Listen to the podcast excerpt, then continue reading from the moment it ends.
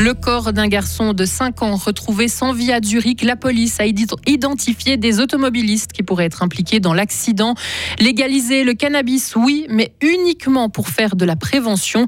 Et enfin, la musique peut adoucir les cœurs. Une association à Fribourg l'a bien compris et l'utilise pour intégrer les réfugiés ukrainiens. Météo précipitation abondante demain, beaucoup de vent et très doux à Calmier en vue samedi dès la mi-journée. Bonsoir Lauriane Schott. Bonsoir John, bonsoir à toutes et à tous. Suite au décès du garçon de 5 ans à Zurich, la police a interrogé trois conducteurs.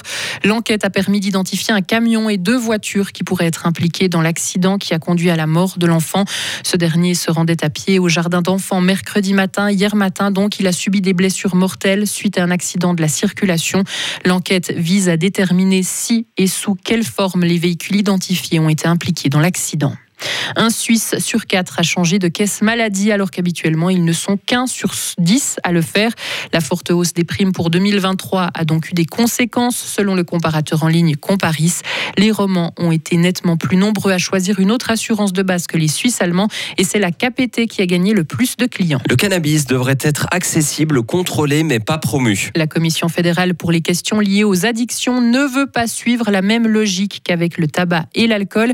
Elle soutient le Parlement dans ses travaux pour légaliser le cannabis, mais elle veut que la santé publique soit le premier objectif.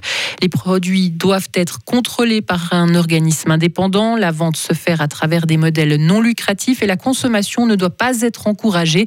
Les mentalités ont beaucoup évolué et il est temps de régulariser le cannabis, estime Barbara Broers, médecin et membre de la commission. Ce qu'on sait que, évidemment, c'est que la population a beaucoup évolué. Il y a eu plusieurs votations sur le cannabis dans le passé qui n'ont pas passé euh, en fait la rampe. Donc du coup, il n'y a pas de soutien de la population. Maintenant, il n'y a eu pas de votation, mais il y a eu des enquêtes dans la population par rapport à une régulation euh, du cannabis. Donc la population, dans cette enquête, disait euh, deux tiers en faveur d'une régulation. Et je pense à faire avec des expériences qu'on a vues dans d'autres pays. Et moi, je ne peux qu'espérer que voilà, notre gouvernement est un reflet de la société et des partis politiques. Et je pense qu'il y a plus de soutien qu'il y a quelques années. La commission santé du Conseil national est en train d'élaborer une nouvelle loi sur la régulation du cannabis. Le texte sera ensuite soumis au Parlement. À l'étranger, plusieurs femmes se sont rassemblées aujourd'hui en Afghanistan pour protester contre la décision du régime taliban d'interdire l'université aux femmes.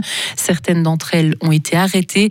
Il y a un mois, les talibans leur ont également interdit d'entrer dans les parcs, les jardins, les salles de sport et les bains. Et en Afghanistan, les manifestations de femmes sont de plus en plus rares. Au Cambodge, 36 opposants au pouvoir ont été condamnés à de la prison, certains à plusieurs années. L'ancien leader de l'opposition fait partie de ces personnes. Cet important procès est lié à une tentative d'entrée au Cambodge d'un exposant, d'un opposant en exil en janvier de l'année dernière. Une loi transgenre divise en Espagne. Le texte permet de changer librement de genre dès l'âge de 16 ans. Il a été adopté en première lecture ce jeudi par les députés espagnols. Après des mois de tension, ce projet de loi doit aussi permettre aux 14-16 ans de changer librement de genre à l'état civil, à condition qu'ils soient accompagnés de leurs tuteurs légaux. Et les 12-14 ans devront, eux, obtenir le feu vert de la justice. Ce dimanche, des jeunes musiciens ukrainiens vont animer une messe de Noël au temple à Fribourg. Une initiative de l'association culturelle Elpida qui utilise la musique pour intégrer des réfugiés ukrainiens depuis le mois d'avril. Elle permet à des musiciens de poursuivre gratuitement leur éducation musicale en Suisse. Mariana Grinchuk est la cofondatrice de l'association, elle-même musicienne depuis son plus bas âge. Et pour elle, la musique est essentielle dans la difficulté. Je sais que pendant le moment difficile, pour moi, c'est toujours source d'énergie, une source de stabilité en fait. Quand on prend notre instrument en quotidien, euh, même si on fait un peu, ça nous donne, ça, ça, peut en fait nous ancrer. Pour les enfants, c'est très important, je pense, l'éducation musicale en général, mais surtout dans, dans le temps on peut bouleversant comme ça. Euh, ça, peut distraire, ça peut donner euh, juste euh, quelque chose d'autre à penser par la situation difficile dans laquelle ils se trouvent. Et puis, surtout, cette idée d'avoir quelque chose, on sait qu'on peut faire, donc, donc ça, ça donne un peu de contrôle, de ancrage Une initiative qui profite à trois jeunes de 9, 11 et 15 ans qui auront l'occasion de montrer leur travail, mais ça profite également à toutes les personnes qui se rendront à la messe de Noël ce dimanche au Temple à Fribourg. Mariana Grinchuk. Je pense déjà découvrir un peu du jeune musicien. Euh, je pense que c'est le musicien avec un, avenir très prometteur euh, et partager un moment de musique euh, et jouer des morceaux classiques, aussi ukrainiennes, mais un peu morceaux de Noël. Donc, juste ressentir cette ambiance de, de Noël avec la musique. Et une deuxième collaboration entre le Temple à Fribourg et l'association Elpida aura lieu le 29 janvier à 17h. Un concert sous le nom de Jeunes solistes de demain.